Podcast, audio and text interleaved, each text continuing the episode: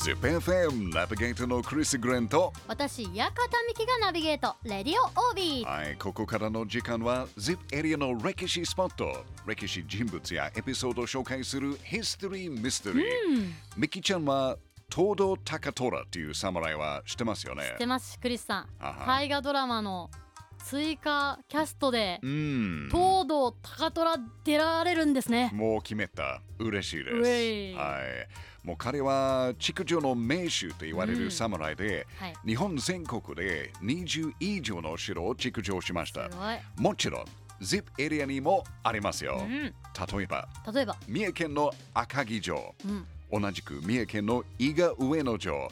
もう高い石垣がすごい有名ですよね、あとはね確かな証拠はないけど、はい。多分名古屋城の設計にも関係しています、そうなんですはい、えーそしてもう一つ。もう一つ。三重県津市にあるうん。通城も東堂高虎のお城でした、へえ。うん、20個以上作ったうちの今4つ？4つだけはこのすごいで ZIP エリアです、はい。確率として ZIP エリアにたくさんある。もう結構ありますよね。はい。もうもともと通常はね、あの通常っていう名前で昔からあったのお城なんですけどおう、1570年頃にはい。織田信長の弟信金が入って、うん。本丸、二の丸、三の丸、石垣、堀などを整備してね、5階建ての天守を築いたと言われてます。5階建てうん。まあその後1590年頃になると、うん豊臣秀吉の家臣富田氏が通常の城主となって、この時にははい3階建ての天守が築かれたとも言われてますが実はそれはヒストリーミステリーです。謎なんですね。うん、その天守はちょっと謎がたくさんあります。へー最近3階建ての天守が描かれた古い絵図が見つかったんですけど、はいはその可能性があるけど、富田氏時代の天守についてはまだヒストリーミステリーです。え。ー、じゃあその絵が本当かどうかはまだうん。詳細な情報が集まってないんですね。まだちょっと、まあ、研究中なんですけど、理想の絵だったかもしれない。まあ、うん、その可能性もあるんですよね。ただ考えると、例えばあの織田信長の弟信金が作ったはい5階建ての天守、うんうん特に1570年だったら、うんちょっと信長のはい。安土城のちょっと前なんですけど、ちょっと早かった。あタイミング的にと。5階建てだったら、ちょっと、うーん、どうかな、正しいかどうか。えーという感じなんですけど、まああのもともと通常はあのさっきも言ったんですけど、はい。あの信長えー東堂高虎が作った時にはね、彼はね通常の城主になると、はい。名古屋城と同じように本丸を多門櫓と隅櫓を囲むかなり強いお城ともうん。作りました。うーん。本当に素晴らしいところなんですけど、はい。あの現在通常後には、はい。復元再建された3階建ての櫓や、うん。かつて櫓が建っていた櫓台、うん。あとはあのかなり古い時代の、えー積み方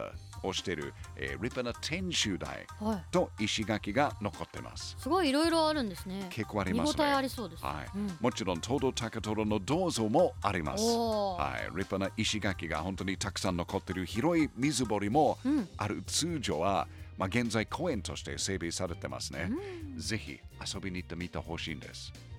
すごい見つめてくるじゃないですか。あ。のあれは結構いいお城ですわ。かりました。江戸時代として、うん、かなり強い立派なお城でした。行って後悔はしないですよね。うんそうそうそうそう。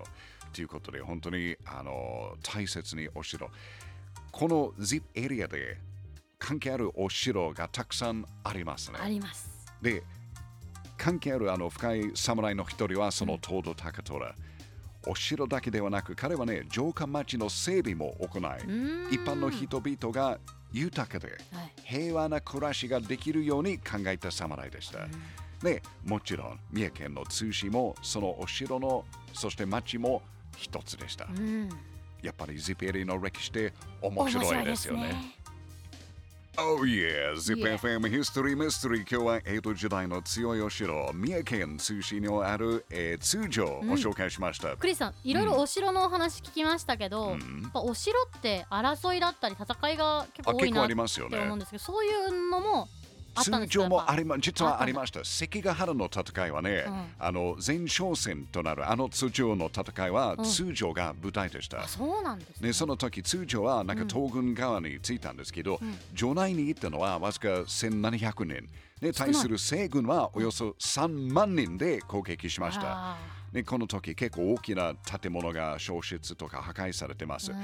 その戦いはどんなに激しいかというと、はい上司の富田氏の妻も、うん。なんか軽い鎧をつけて、え。ー槍を持って戦いにも参加しました、へーうん、結構立派な歴史がある通常、あー。いやいろいろありますね。やっぱ、うん見に行かなきゃ。行かなくちゃダメよ、夏休みを使ってはい。はい次楽しんで。津城に行ってまいります、はい、えー今週は津城についてお話しいただきました、うん、そしてヒストリーミステリーの放送は ZIPFM ポッドキャストでも配信しています。はい。ぜひ ZIPFM ウェブサイトから ZIPFM ポッドキャストのバナーをクリックして聞いてくださいね。ヒストリーミステリー来週もお楽しみに